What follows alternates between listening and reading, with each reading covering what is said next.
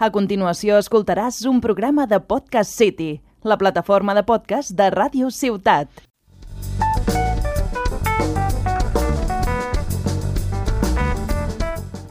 Cuaderno de viaje narra los recorridos de un extranjero que visita lugares de Cataluña. Se trata de crónicas cotidianas que mezclan lo histórico, lo anecdótico y las experiencias urbanas de un nuevo residente. Episodio tras episodio, rememoraremos algunos lugares conocidos y otros que quizás pasan inadvertidos cuando vivimos a diario una ciudad. Agua de luz en colores. Montjuic, aire de amor entre flores. Amigos, nuevamente es un placer compartir con ustedes otro episodio de Cuaderno de Viaje un espacio donde descubrimos y paseamos juntos por este, el que ahora es mi nuevo hogar. Soy Ignacio Sánchez, bienvenidos otra vez. En la vida nos encontramos con grandes maestros, y esos maestros nos enseñan tantas cosas valiosas que siempre los recordamos. Están en los colegios, institutos, en las universidades, pero también en la vida. Por eso, este episodio quiero dedicarlo con mucho cariño a alguien especial en mi formación, mi profesora Elisa Quijano, quien me presentó hace 20 años la obra que visitaremos hoy, El Pabellón de Barcelona, una de las obras más importantes del arquitecto Mies van der Rohe. Elisa, o Elisa María como siempre la llamo, fue mi profesora de historia en la universidad. Sus clases y lecciones marcaron mucho mi futuro profesional, pero sobre todo personal. Disfrutaba tanto esas horas que empecé a interesarme en la arquitectura como un hecho simbólico y comunicativo, más que como algo material. Han pasado muchísimos años desde entonces, y todavía sigo en contacto con ella. Elisa fue un referente para mí. Aprendí a mirar los edificios y la ciudad de otra manera. Además, como ella amaba el siglo XX, esa misma pasión por las ideas de la modernidad nos la enseñó a todos sus alumnos. El tema de su primera clase eran las vanguardias artísticas del siglo XX. A través de Picasso, Kandinsky, Mondrian y otros tantos, aprendimos que la estética de la modernidad se instalaba en todo, en la cultura, la sociedad, las formas, en el habitar. Con Elisa entramos a vivir otra época, otro siglo, otra magia, la del racionalismo. ¿Por qué tanto perderse, tanto buscarse sin encontrarse? Me encierran los muros de todas partes. Barcelona, te Pasaron muchos años antes de pisar por primera vez el elegante pabellón de Barcelona. Había visto tantos planos y cortes de este edificio que sin haber estado nunca allí, sentía que lo conocía. Mi visita fue muy planificada. No fui por casualidad, así que ese día decidí llegar a primera hora para la apertura, a las 10 de la mañana. Desde la estación de Barcelona Sands se puede ir caminando, pero si prefieren, pueden tomar un autobús hacia Montjuic. Tanto el 13 como el 150 los llevarán. Si quieren ir en metro, tomen las líneas 1 o 3, bajen en Plaza España y caminen hasta las fuentes de Montjuic. De inmediato verán el edificio desde la calle. Antes de ir, les recomiendo mirar las redes sociales del Pabellón de Barcelona, pues a veces organizan eventos privados y no es visitable. En la página web también encuentran la información. Esta obra se diseñó para la Exposición Internacional de Barcelona de 1929 y fue el pabellón nacional de Alemania, país del cual Miss van der Rohe y Lily Reich eran originarios. Lily Reich era una diseñadora textil con una amplia experiencia en el campo industrial y además fue una de las primeras mujeres profesoras de la Bauhaus. El día que fui, hice todas las verificaciones previas y como les dije, desde la estación de Barcelona Sands hasta el pabellón tardarán unos 15 minutos caminando. Como había buen tiempo, esta fue una buena opción.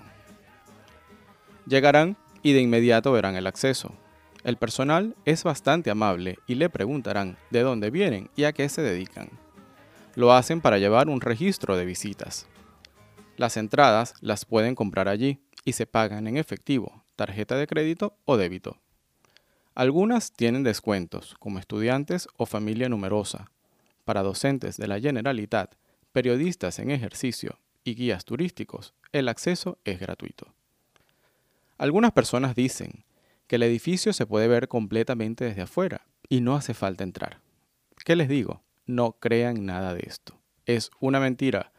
Inviertan en esta visita porque es realmente valiosa, créanme. La riqueza de esta obra está en los principios de la arquitectura y las purezas de las que Miss van der Rohe y Lily Reich conocían muy bien y están concretadas en el interior.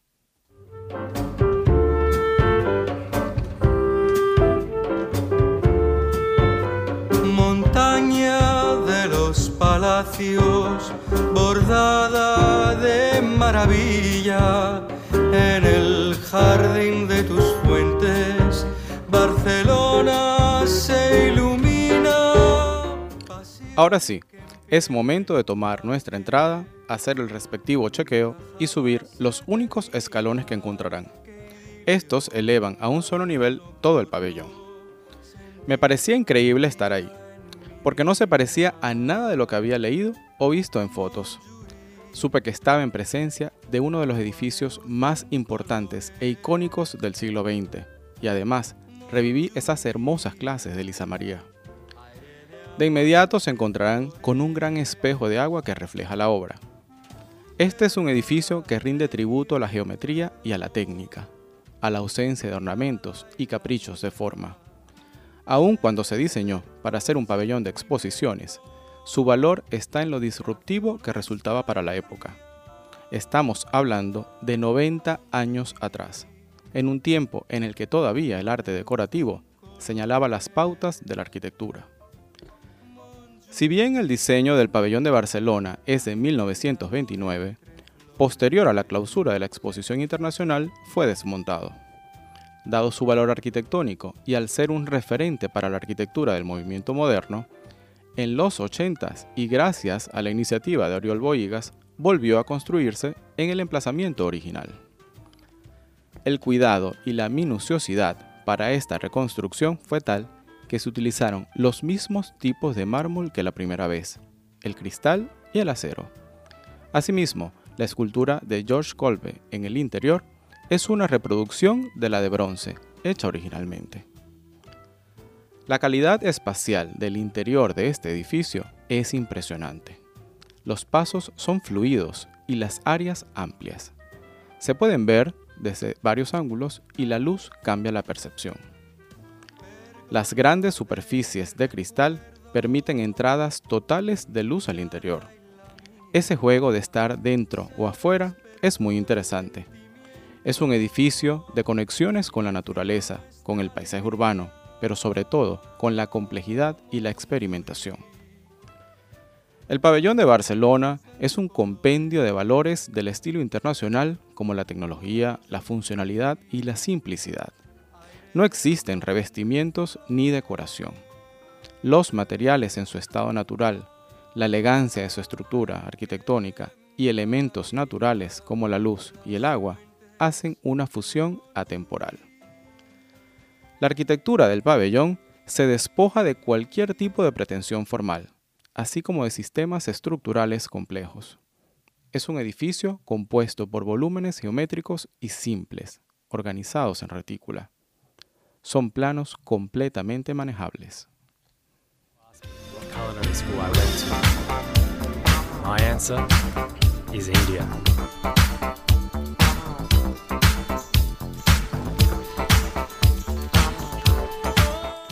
En esta obra, como en otras posteriores de Miss van der Rohe, observamos sus características columnas en cruz.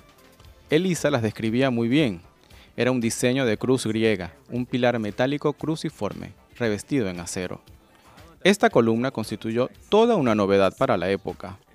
Fue utilizada por Miss en otras obras como la Casa Tugendhat, la Fábrica Bacardi y el Museo de Berlín. Esta columna se utiliza en todo el pabellón enfatiza la planta libre y destaca la fluidez de la estructura. Además, declara el acero como uno de sus grandes aliados en la arquitectura moderna y especialmente en la de Mies. El pabellón de Barcelona es un manifiesto, no solo de arquitectura, sino de diseño industrial. La riqueza de los detalles y el empleo de nuevos materiales señala un camino de progreso y conciencia racional de las ideas proyectuales. Nos encontramos también con la emblemática silla Barcelona, una de las piezas de diseño moderno más reproducidas a lo largo de la historia. Hecha en acero inoxidable y piel color marfil, es una silla casi escultural y un referente en el mobiliario del siglo XX. Aunque no en este pabellón, esta silla también tiene versiones en color rojo, blanco, marrón y negro, así como butacas.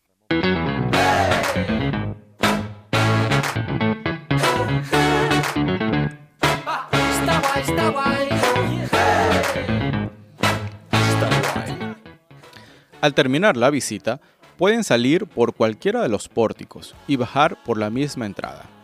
Antes de eso, les recomiendo pasar por la tienda del pabellón. Tienen una colección de libros de arquitectura que siempre deben tenerse en las bibliotecas. Allí volví a encontrar algunos clásicos que siempre Elisa recomendaba. También venden juegos y rompecabezas del pabellón y otras obras de Miss, así como souvenirs, postales y algunas reproducciones en miniatura de la silla Barcelona. Además, conseguirán una colección de bolígrafos, plumas y portaminas de la firma alemana Lamy, hechos especialmente para la Fundación Mies van der Rohe. La legendaria marca de libretas Leuchtturm 1917 también tienen allí algunos productos de edición limitada, como los cuadernos Bauhaus o los clásicos para bocetos de tapas negras con frases de diseño.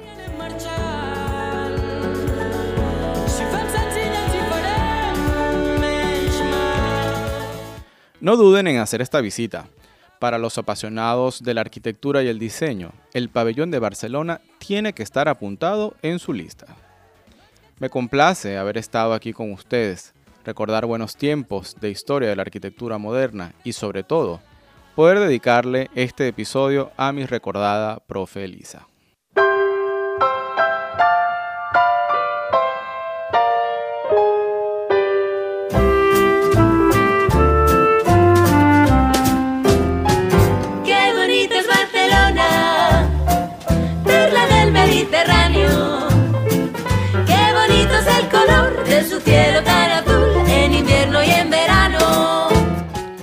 Mostrarles esta ciudad, que seguramente ustedes conocen mejor que yo, es un reto. Por eso, los invito a que escriban conmigo este cuaderno. Amigos, buen fin de semana y un feliz año nuevo para todos. Rodeada de montañas, centinelas de su paz, es la flor que se engalana con la fe de Has escoltat un programa de Podcast City, la plataforma de podcast de Ràdio Ciutat.